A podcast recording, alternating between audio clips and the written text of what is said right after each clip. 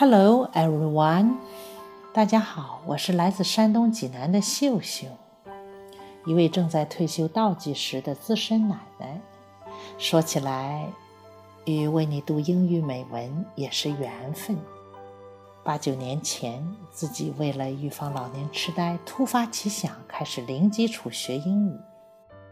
这些年，除了也上过一些课，跟着音频、视频学英语是最常规的。几年前在荔枝上偶遇了为你读英语美文，一下子就爱上了他。后来才慢慢知道，他的创始人永清以及他的小伙伴们都是业余时间公益在做这个节目，很是敬佩他们。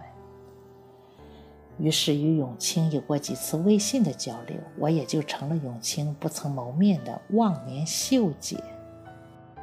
下个月我的大孙女就要满三岁了。同时，小孙子也将满百日。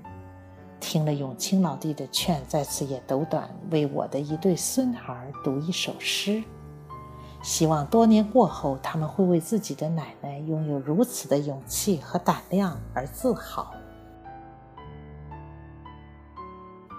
《Winter Adventure》by Margaret Wise Brown。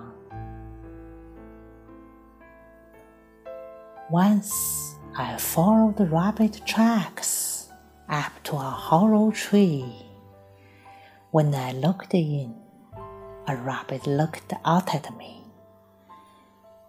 His ears were down, his eyes were bright, and his nose twitched constantly. I put an apple there for his delight. Then I stepped back. One step, two steps, three. He shot like a bullet from out of that tree, leaving tracks in the snow, and the apple there for me. 冬天的奇遇。 有一天，我跟着一只兔子一路跑到一个树洞口。当我往里瞧的时候，兔子也正在望着我。它的耳朵垂下来，它的眼睛亮亮的，它的鼻子不停地嗅着。为了它高兴高兴，我在洞口前放了一只苹果，然后。我慢慢的往后退，一步，两步，三步，突然，它像颗子弹一样猛然一跃，从它的树洞里跳出来。